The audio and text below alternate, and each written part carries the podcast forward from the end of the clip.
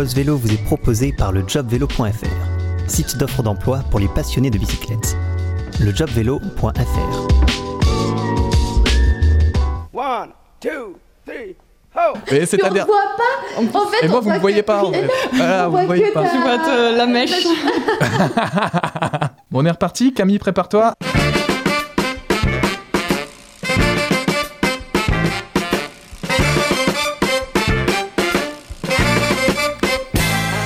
Salut à tous et bienvenue dans Pause Vélo. Vous l'entendez, Eric a encore cédé la selle d'animateur et c'est encore Simon, alias Is No Good, pour vous servir.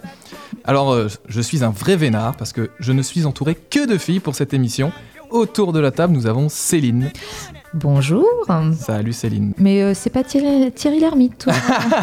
Mais vous m'avez filé plusieurs surnoms, quoi. C'est vrai que lors de ma première émission euh, avec vous, euh, vous- franchement, vous m'avez bisuté, quoi. Voilà, il y a Camille qui m'a comparé à Thierry Lhermitte. Si un jour on a l'occasion de mettre les photos de nos, de nos pommes, vous me direz, chers auditeurs. Alors toi, tu vas nous parler du paradoxe humain, yes. ouais, et ça, ce sera dans un instant. Mm. Et la deuxième à nous accompagner, c'est Camille. Salut, euh, Is No Good l'ermite. Et voilà. Ah, ça y est. c'est Non, mais on mettra vraiment nos têtes en photo et vous nous direz, Ouais. et puis vous. Non, moi, ils trouveront pas, on l'a déjà dit. Moi, je Ouais. suis unique. Ouais, j'avais dit un vaguement Julie Lescaut, je crois. Oh la vache. Toi, Camille, on était plutôt sur MyWen. hein, donc, Ouais, euh, on- mais c'était pas mal. Voilà. Vous nous direz, vous nous direz en commentaire. Et toi, tu vas nous parler d'Annie Londoderi, la Ouais. première cyclo-voyageuse. Londonderry Ouais. Bah écoute, on, on te laissera nous faire la bonne prononciation. On espère ne pas la vexer. hein. C'est ça. Euh, bah écoute, on sait jamais, elle peut revenir en zombie. La famille peut peut-être nous mettre un procès. Elle pourra, elle pourra revenir en zombie et on en parlera tout à l'heure des zombies. Spoiler. Et moi, je vais vous parler justement bah, de The Walking Dead et ça, on en discutera tout à l'heure. Le rapport avec le vélo, on verra. Tout d'abord, on va commencer avec euh, eh bien, le pôle emploi du vélo. C'est Job Vélo. En ce début de mois de décembre 2022, voici quelques-unes des offres d'emploi que vous pourrez trouver sur le site lejobvélo.fr. Pour les agents publics, le Conseil départemental des Hauts-de-Seine recrute trois chargés d'opération plan vélo. Il s'agira de piloter et de coordonner les projets de voirie dans la mise en œuvre de la politique vélo du département. Si tu es ingénieur ou que tu as un bac plus 5, que tu as des connaissances techniques sur les infrastructures en milieu urbain, n'hésite pas à postuler. La compagnie des cycles recherche un chef d'atelier. Tu devras dans un premier temps assurer le montage et la maintenance des vélos électriques et musculaires, ainsi qu'animer l'équipe du magasin. Puis tu deviendras l'organisateur de l'atelier et membre de l'équipe de direction. Ça se passe à Lille. Cap au sud maintenant. Vélo Loisirs Provence a besoin d'un chargé de communication. Cette offre d'emploi est un CDD.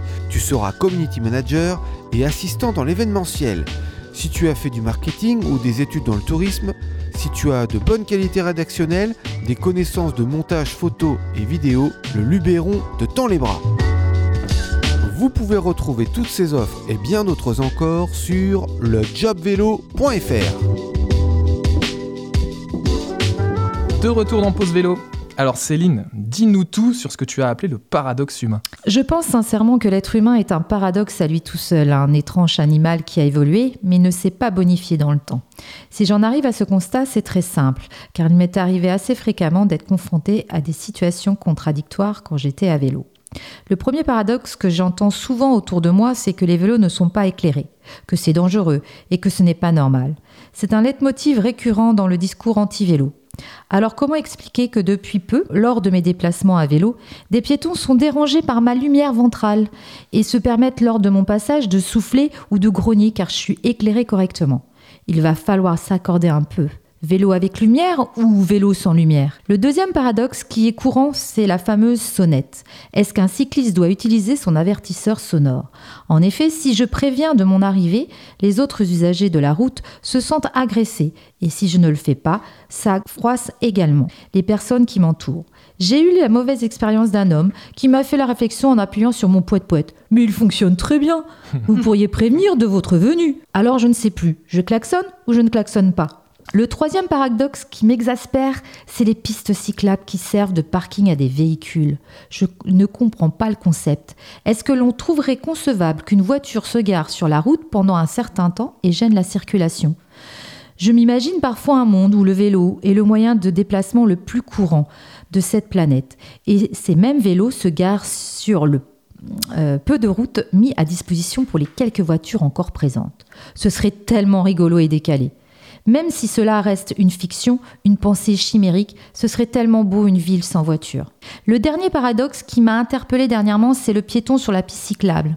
En effet, l'autre jour, en emmenant ma fille Alice à sa gym, nous avons vu une personne qui marchait devant nous, de dos, sur la piste cyclable. Je l'ai avertie de notre présence avec ma sonnette pour qu'elle fasse attention et que nous ne nous rentions pas dedans. Eh bien, elle n'a pas bougé et a continué son chemin. À sa hauteur, je lui demande si elle nous a bien entendus, car elle aurait pu être malentendante, ou avoir un casque sur les oreilles. Elle me répond de façon très surprise C'est bon, vous aviez la place pour passer à côté. Je me suis trouvée bête car si on imaginait maintenant un piéton au milieu d'une route en train de marcher, on se dirait tous qu'elle est fada et ce serait inconcevable. En revanche, sur une piste cyclable, le vélo, tu fermes ta bouche. L'humain est bizarre. Il y a une anomalie chez lui. Il ne comprend toujours pas que l'avenir des transports, c'est la petite reine.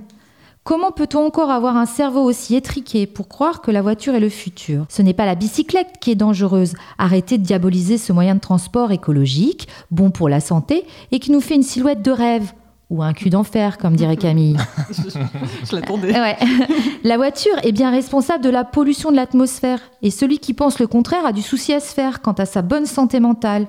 Il faut que l'homme avec un grand H, parce que je voudrais pas qu'on puisse dire après que je suis sexiste, arrête d'être égoïste, individualiste, hypocrite et stupide. Accepter que la voiture soit l'avenir de l'humanité dans nos centres-villes, c'est faire comme la grenouille que l'on met dans une casserole d'eau froide sur un feu. Elle s'habituera à la chaleur et elle mourra. En revanche, si on jette une grenouille dans une casserole d'eau bouillante, elle trouvera assez d'énergie pour refuser la fatalité. Faut-il croire qu'il n'y a que l'être humain qui est déraisonnable et qui peut consciemment rester dans un milieu hostile et dangereux.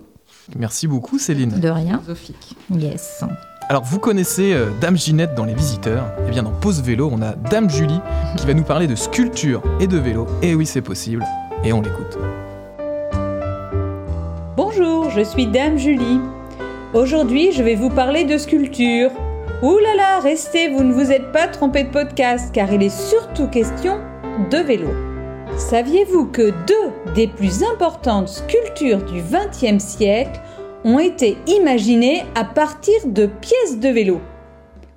La première, la route bicyclette, comme son nom l'indique, de Marcel Duchamp, date de 1913. Vous pouvez en voir une copie au Centre Pompidou à Paris. Un peu complexe à expliquer, c'est la première sculpture ready-made c'est-à-dire imaginée et construite à partir des objets du quotidien, des objets déjà faits.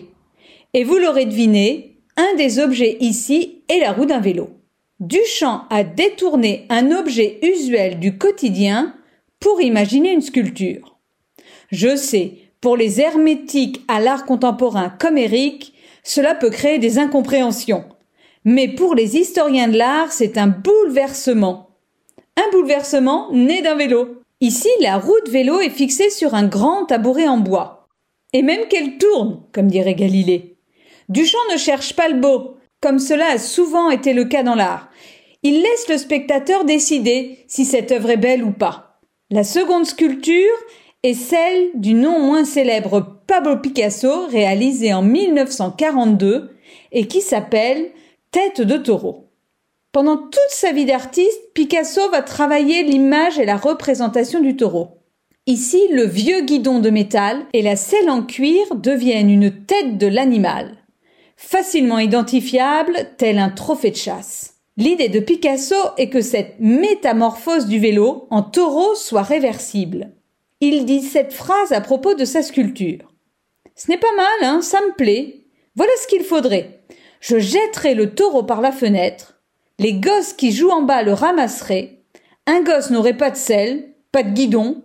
Il compléterait son vélo et quand je redescendrai, le taureau serait redevenu un vélo. Le vélo devient sculpture qui redevient vélo. La boucle est bouclée. Dans ces deux exemples, le vélo perd son utilité première, sa fonctionnalité, pour devenir une œuvre, une œuvre d'art. C'est une différence entre la valeur plastique et la valeur fonctionnelle. Ce qui est intéressant ici, c'est de voir que les transformations sont nées d'un objet qu'on a tous sous la main ou qu'on devrait tous avoir sous la main, un vélo. Le vélo, source de création artistique. Voilà, j'espère qu'Eric a tout compris et que vous aussi.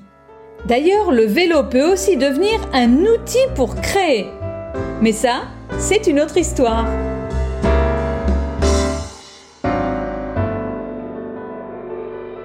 Pause vélo, ça continue et on va parler de la série The Walking Dead qui vient tout juste de tirer sa révérence ce 20 novembre 2022 après 11 saisons et 12 ans d'existence. C'est une série qui est papy quoi. Et pour ceux qui ont vécu pendant 12 ans dans une grotte et qui viennent de se réveiller, la série raconte les aventures d'une bande de survivants à l'apocalypse zombie et qui vont avoir plus de mal à cohabiter avec leurs congénères humains qu'avec les zombies. Alors pourquoi je vous parle de cette série? Tout d'abord, parce qu'il n'y a pas si longtemps que cela, avec l'énorme pénurie d'essence, la réalité a dépassé la fiction. Et ouais, les Français ont plus galéré à trouver de l'essence que les héros de la série The Walking Dead. Donc ça, c'était un truc de fou. Mais également parce que, comme la plupart des œuvres sur les zombies, elles dénoncent les dérives de la société actuelle que nous pointons du doigt régulièrement dans Pause Vélo. Et parfois, comme nous, la série a un regard très pessimiste sur le comportement de l'homme, avec un grand H, comme le dirait Céline. Par exemple, alors que la catastrophe zombie est régulièrement aux portes des refuges humains, ces derniers l'ignorent et ne pensent qu'à s'entretuer simplement pour garder le pouvoir. C'est un peu pareil dans la réalité. Alors que la crise climatique est là, on va s'occuper de s'entretuer pour le pouvoir, exemple guerre en Ukraine, etc. et j'en passe. Et même, alors que le Covid aurait pu être un virus ultra mortel, nous faisant basculer dans le monde proche de The Walking Dead, sans les zombies, encore que, on continue de plus belle dans l'aliénation sans vraiment en avoir tiré les leçons. La série le dénonce, et pourtant. Mais alors, étonnamment, dans le monde post-apocalyptique de The Walking Dead, alors que l'énergie est rare, à aucun moment on ne voit les rescapés utiliser un vélo. Pourtant, ça serait réaliste. Eh ouais, mais ce dernier serait-il pas assez sexy pour le cinéma? Bon, c'est vrai, on a du mal à voir Rick, Negan ou Daryl sur un bicloun, mais pourtant, euh, bah, ça leur serait bien utile. Non, les protagonistes préfèrent la moto, quand ils trouvent un bédon d'essence qui traîne, ou le cheval, tellement plus cow-boy américain. Alors, on espère qu'un jour, un réalisateur mélangera les zombies et le vélo. En tout cas, la série canonique s'est arrêtée euh, sur la chaîne AMC, mais euh, cette dernière ne prévoit pas un ni deux, mais trois spin-offs, séries dérivées en français, qui vont sortir l'an prochain. Il va y avoir une série sur Daryl, dont on suivra les déambulations. Ah, je l'adore. Eh ouais, et Cocorico en France. Waouh. Eh ouais, alors vous pouviez être figurant, mais euh, il fallait postuler avant les filles si vous vouliez voir euh, Norman Non, Reedus. je ferais, ouais. Alors pourquoi en France? Ben, Peut-être parce que l'acteur Norman Reedus, qui adore notre pays, et ouais, il est marié à Diane Kruger, une francophile avérée. Et oui, on l'a même vu faire ses courses à Carrefour cet été dans le sud. Donc, est-ce que c'est lui ou pas? Je sais pas qui a imposé cette, cette décision. En tout cas, on est super content bah, de l'accueillir en France et hâte de voir des zombies à la Tour Eiffel. Mais on suivra également les aventures de Negan et Maggie à New York, dans Dead City. Hâte de voir ça également. Et enfin, enfin, enfin, on pourra finalement savoir ce qui est arrivé à Rick dans une mini-série de 6 épisodes qu'on espère être l'apothéose de la série. Alors, The Walking Dead, c'est fini, mais en fait, bah, c'est pas fini. À suivre. C'est vrai que toi, tu arrives à imaginer des vélos dans un film? C'est ça. Est-ce qu'on est qu'on pourrait avoir des vélos dans un film? C'est assez Et parce rare. qu'on l'a- on les. plus d'essence dans, dans Bah, tout le monde. euh, Bah, c'est ça que je comprends pas. Pourquoi ça pourrait pas être. euh, Est-ce que le vélo, c'est pas associé aux enfants? Tu regardes dans E.T., c'était tout à fait normal. Dans les Goonies, dans, Dans les Goonies, c'était Dans- tout à fait normal. Stranger Things. Ouais. Stranger Stranger Things, voilà, je c'est- pareil. Ah ouais, Donc, c'est vrai ce que tu dis. Ouais, peut-être que c'est un côté enfantin qui qui est pas glamour pour un, être- un adulte, quoi. Je sais pas. Et je crois que la dernière fois que j'ai vu un vélo dans un film, c'était dans The Tomb Raider. Ah ouais. Et, il y avait... Ah ouais et c'est vrai qu'il y a une. Mais oui, mais j'y pense maintenant. Dans le dernier The Tomb Raider, il y a une course poursuite en vélo, tu vois, Ah digne de Fast and Furious. Et, et en plus, ça prend un temps assez énorme. Et c'est en introduction du film. Il commence le film par une course poursuite en vélo. Donc en fait, euh, bah ouais, si, ça peut le faire en fait. Je sais pas. Bon, le film n'a pas. Mais c'est parce qu'on n'a pas l'habitude, en fait. Mais on n'a pas l'habitude et franchement, moi je trouve que ça passait super bien au Mm. Cinoche. Mais euh, ouais, c'était peut-être trop enfantin. Affaire à suivre Mm. et on espère que voilà, il- les réalisateurs vont se bousculer pour, euh, pour remettre le vélo à l'honneur dans autre chose que des films dédiés spécialement au vélo, quoi, dans des scènes d'action, etc. en vrai accessoire, quoi. Changement de sujet à présent. Gronique est de retour avec sa fable. On l'écoute. La cycliste des villes et la cycliste des champs. Un beau jour, la cycliste des villes invita la cycliste des champs de façon fort civile à pédaler jusqu'au couchant. En un mot comme en mille, nos deux commères agiles d'un guidon fort tranquille arpentèrent la ville. Ce fut une bien belle sortie, car le soleil aussi était de la partie. Mais un grossier quidam soudain troubla la fête, en insultant nos deux coquettes. Au volant de son camion, l'homme avait tout du gros con. Il les traita de tous les noms, leur flanquant même des orions. Enfin, l'homme d'étal, laissant quiète nos cyclistes. La citadine annonce, un peu trop optimiste. Appuyons à nouveau, Manon, sur nos pédales.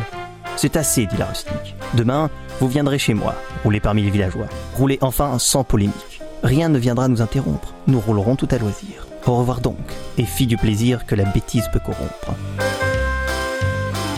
Dernière ligne droite dans Pause Vélo, et on retrouve Camille qui va nous parler de Annie Londonderry, la première Yeah. cyclo-voyageuse. On t'écoute. Alors en vrai, elle s'appelle même pas comme ça. Elle s'appelle Annie Cohen Kopchowski. Hein, c'est pas, pas, pas plus facile à dire. Et euh, ça se passe en 1894. Elle a 24 ans. Elle est déjà maman de trois enfants. Et sa vie va changer sur un coup de bluff. Elle raconte qu'elle a été choisie pour départager deux hommes d'affaires qui auraient parié qu'une femme ne peut pas faire un tour du monde à vélo. Elle relève le défi. Et je précise qu'à ce moment-là, elle n'était jamais montée sur un vélo. Et donc, c'est devenu la première femme cyclo-voyageuse. Selon le terme du pari, elle doit faire ce voyage en 15 mois et sans argent. C'est une brillante commerciale. Elle utilise son image pour trouver des sponsors, des pharmacies, des fabriques de vélos. Elle prend tout. Elle s'est littéralement parée d'annonces publicitaires et elle roulait comme ça dans les rues. C'était tout un spectacle. Elle était quasiment un panneau publicitaire à elle toute seule. Et euh, elle prend d'ailleurs le nom de Londonderry parce que l'un de ses sponsors euh, est un vendeur d'eau minérale. Voilà. D'accord. Donc le 25 juin 1894, elle euh, quitte euh, Boston, son mari, ses trois enfants, ce qui se fait pas, enfin, ce qui se fait rarement, en tout cas provisoirement. C'est la Elle première femme émancipée, tu Voilà, c'est oui, mais c'est sais. ça. Ouais, c'est ça. hein. Elle quitte euh, Boston donc avec euh, très peu de vêtements, mais un pistolet quand même. C'est aux États-Unis, hein, c'est normal. Voilà. Elle roule euh, avec un Columbia, c'est un vélo pour femmes qui fait plus de 20 kilos. Aujourd'hui, ça pourrait choquer. Et elle porte une jupe longue, comme le veut la tradition. Et oui. Ouais. Sans entraînement, Ah, donc hein, je, je dis avant, elle n'avait jamais, euh, elle n'était jamais montée sur un vélo, donc sans entraînement, avec un matériel peu adapté, elle met trois mois juste pour rejoindre Chicago. Elle est alors sur le point d'abandonner, découragée par le temps qu'elle a mis, euh, les difficultés matérielles et, et physiques.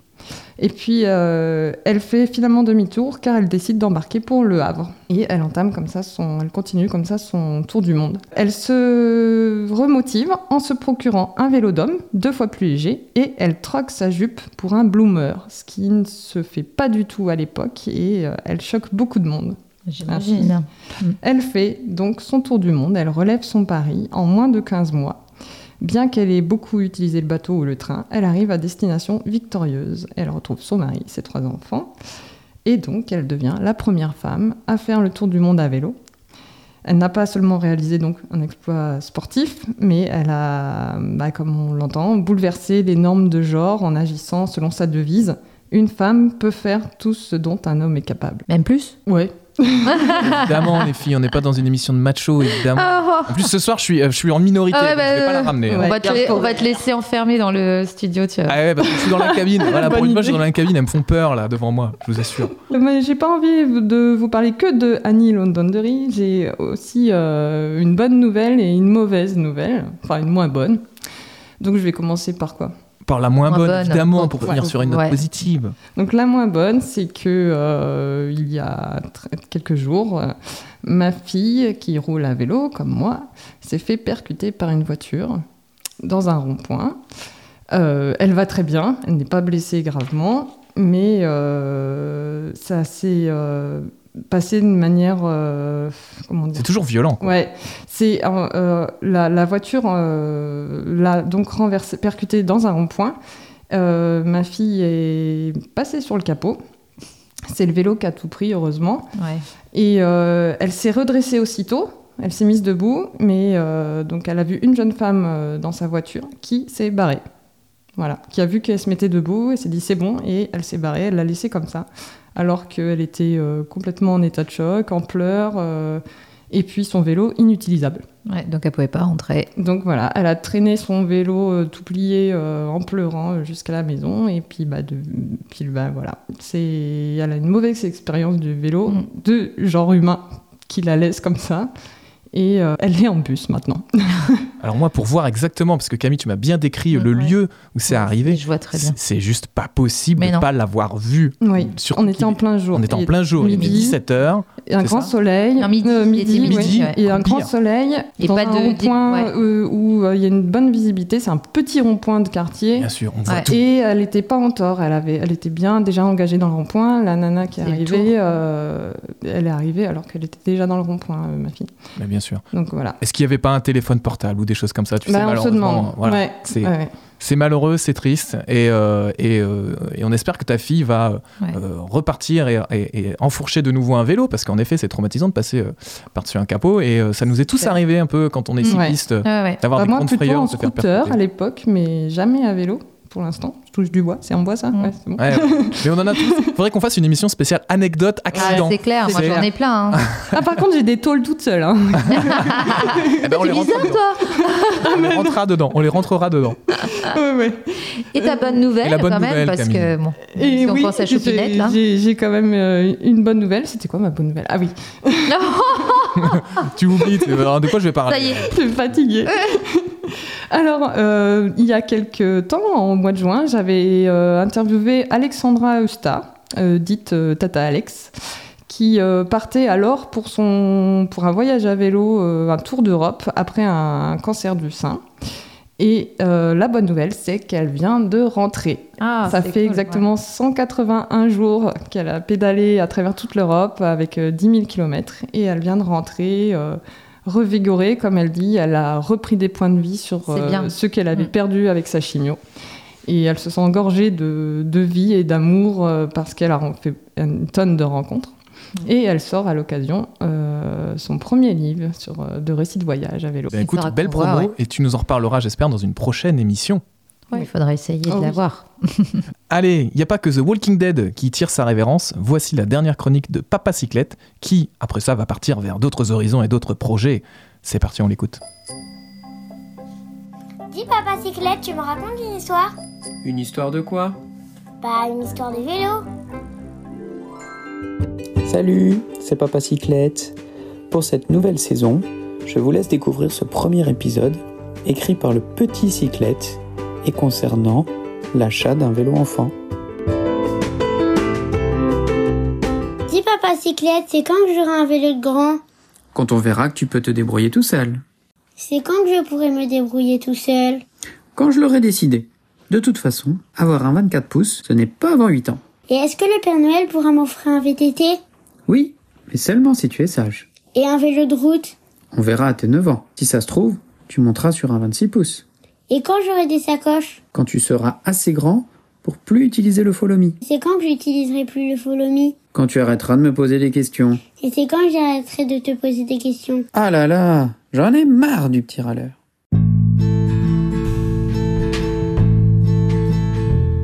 Voilà pour les premiers essais de cette nouvelle saison. On se retrouve très vite avec des épisodes en lien avec l'actu du vélo ou avec certaines thématiques. À plus tard. Merci Papa Cyclette et à bientôt. Allez, un petit message des copains du collectif 924, on le rappelle opposé à la mise en deux fois deux voies entre Briouze et Sevray dans l'Orne. N'hésitez pas à aller signer la pétition qu'ils viennent de lancer. On vous a mis le lien dans la description de l'émission. On y va, c'est parti les copains, faut signer. Les amis, c'est déjà la fin de pause vélo et on se quitte comme d'habitude en musique avec Federico Baltimore et le morceau s'appelle The 12 String. J'espère que je le prononce bien. Attention l'anglais. Et bah surtout, n'oubliez pas, pour sauver l'humanité, Faites faites du vélo Vous avez écouté Post Vélo avec lejobvélo.fr, le site d'offres d'emploi pour les passionnés de bicyclette. lejobvélo.fr